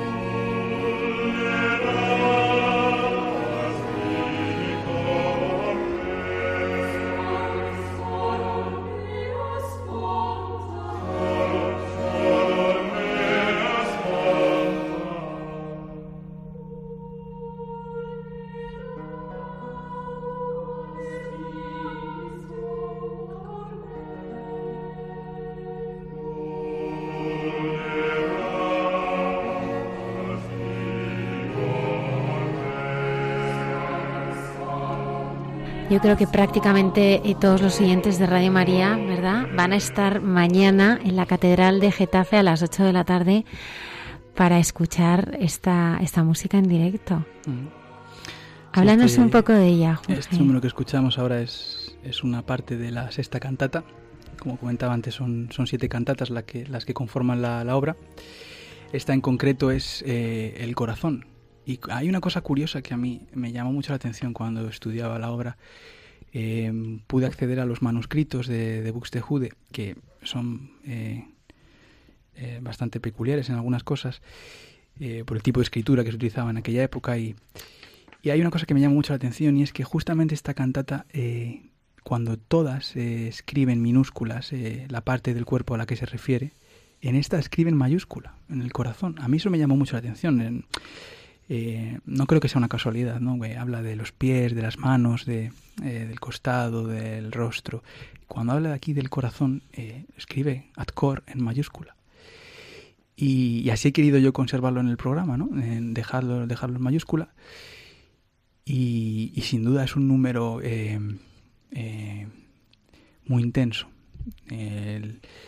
la factura que utiliza Buxtehude en este, en este número es distinta. En vez de estar con todos los cantantes, con, cambia completamente de instrumentación, eh, emplea eh, cinco instrumentos distintos, que son cinco violas de gamba, em, tiene una sonoridad em, que se asocia mucho ¿no? a, lo, a, lo, a, lo, espiritual, a lo, a lo que emana profundamente del corazón con un, con un sentimiento de, eh, de, de, religiosidad y reduce los cantantes a tres está solamente dos, dos sopranos, dos mujeres con, con un bajo, ¿no? Y, y este número eh, toca, toca el corazón, sin duda.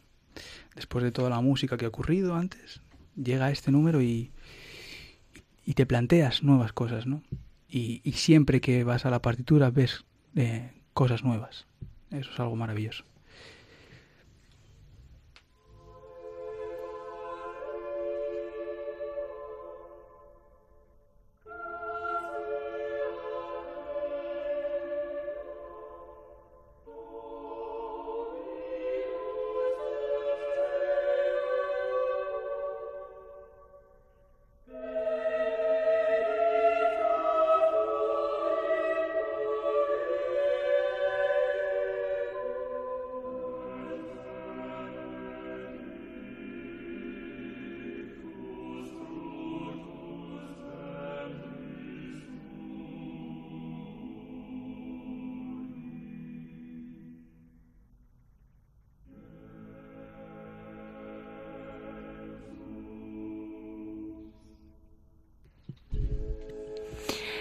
Aquí hay que decirle a todos nuestros oyentes que es entrada gratuita, ¿verdad, ah, Jorge? Sí, es un, en medio del festival eh, de, música sacra y antigua de, Getafe.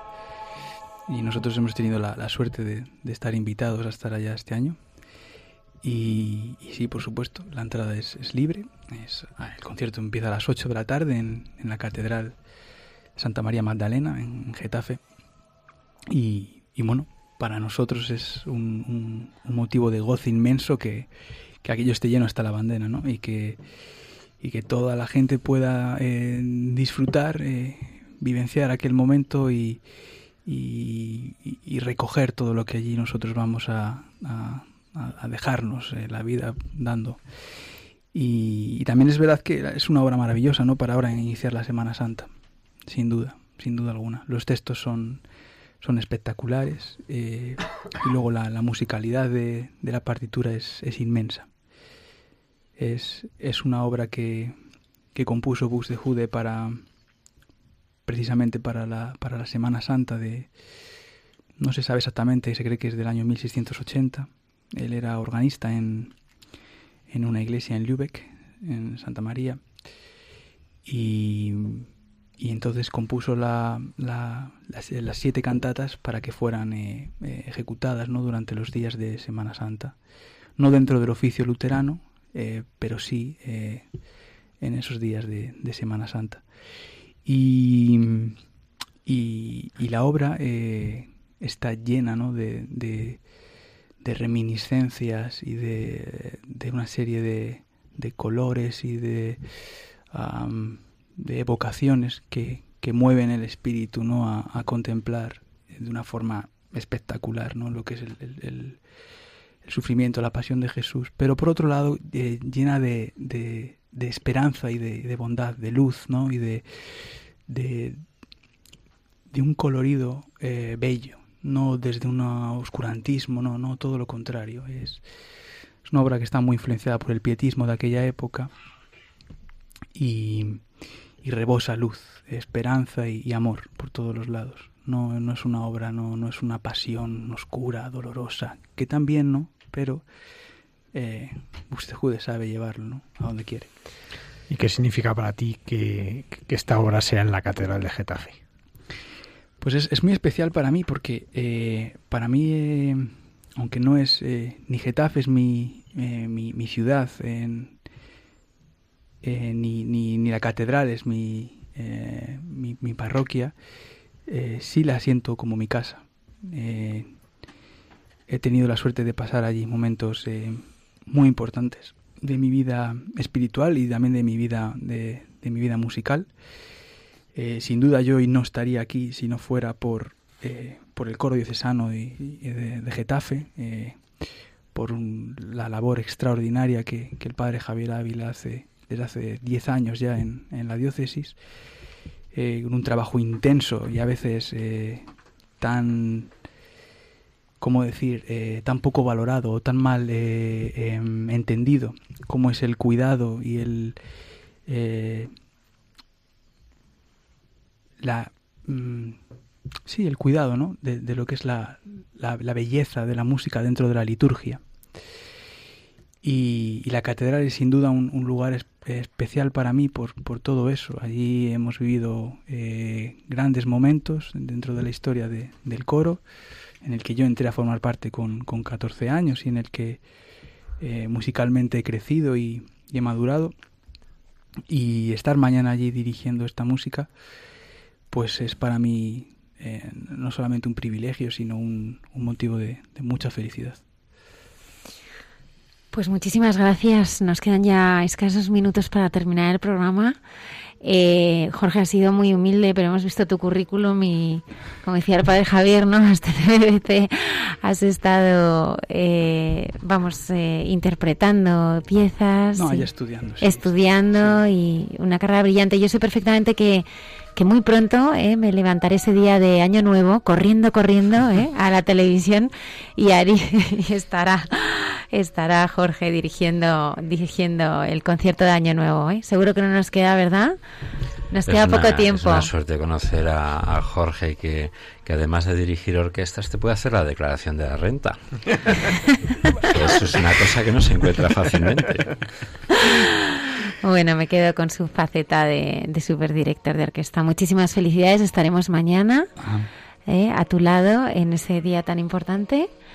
Y dar las gracias también a, al doctor Pedro Antonio Pacheco, que está con nosotros aquí. Yo te quería preguntar, no sé si te pasa a ti lo mismo eh, que a Jorge con la batuta, a ti con el bisturí también llevas cinco días y no puedes. No, no, no. No te pasa, no te pasa. No, no, en absoluto, en absoluto. En Ramón y Cajala hay un médico que trae a las UBIs músicos. Un día pasé por una UBI y digo, está tocando aquí un contrabajo, no sé qué estaban tocando. Y, y es que hay un médico que, que quiere llevar música en directo a lo mejor algún día os lo podéis plantear y veniros y hacernos una visita no, a las UBIs del hospital. Es algo maravilloso eso, sin duda. La música es terapéutica. ¿no? Totalmente. Sí, sí, es así. Muchísimas gracias a Luis Díaz y a Antonio Escribano. Al padre Javier Mairata, recordar que hasta el domingo a las doce y media de la noche podrán escuchar los oyentes de Radio María, eh, eh, bueno, prácticamente ya hasta mañana, ¿eh? sus ejercicios espirituales.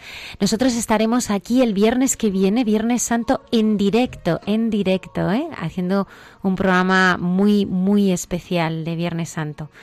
Está aquí ya también, damos las gracias también al padre Javier Mairata, el padre Isaac Parra, que con esta música eh, tan bonita que, que, mañana interpretará el director de orquesta Jorge Suárez, eh, nos despide esta noche con, con una oración. Así nos gusta terminar. Muchísimas gracias.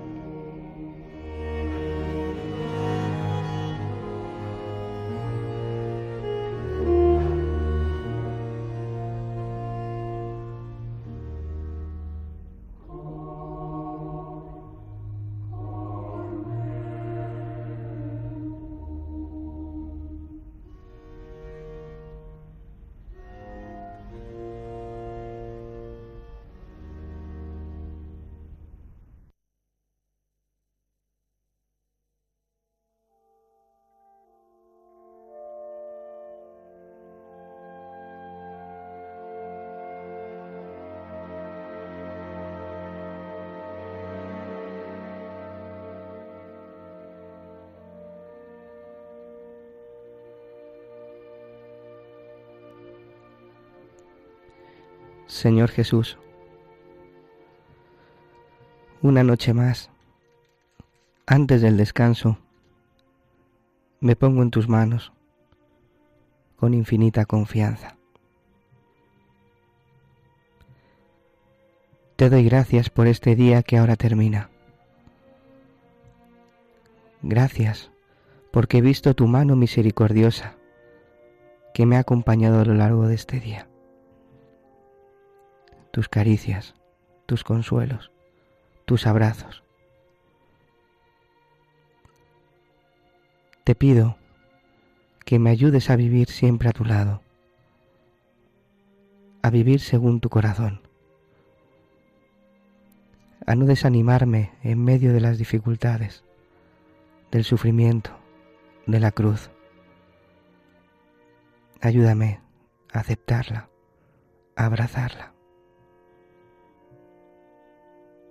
María, Madre, mírame, consuélame,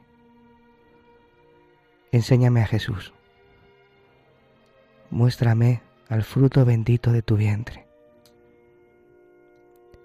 Sé siempre mi escuela, sé mi madre y hermana.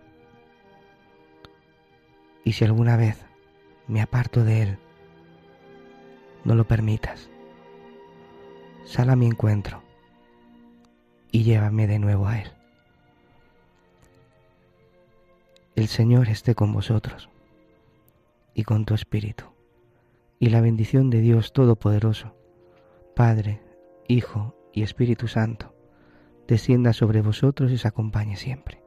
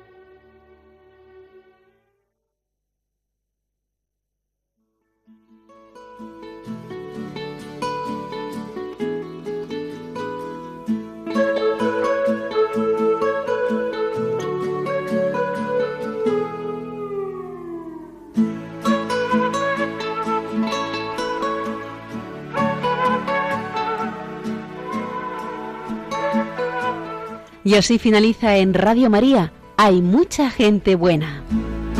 Un programa dirigido por Almudena Delgado.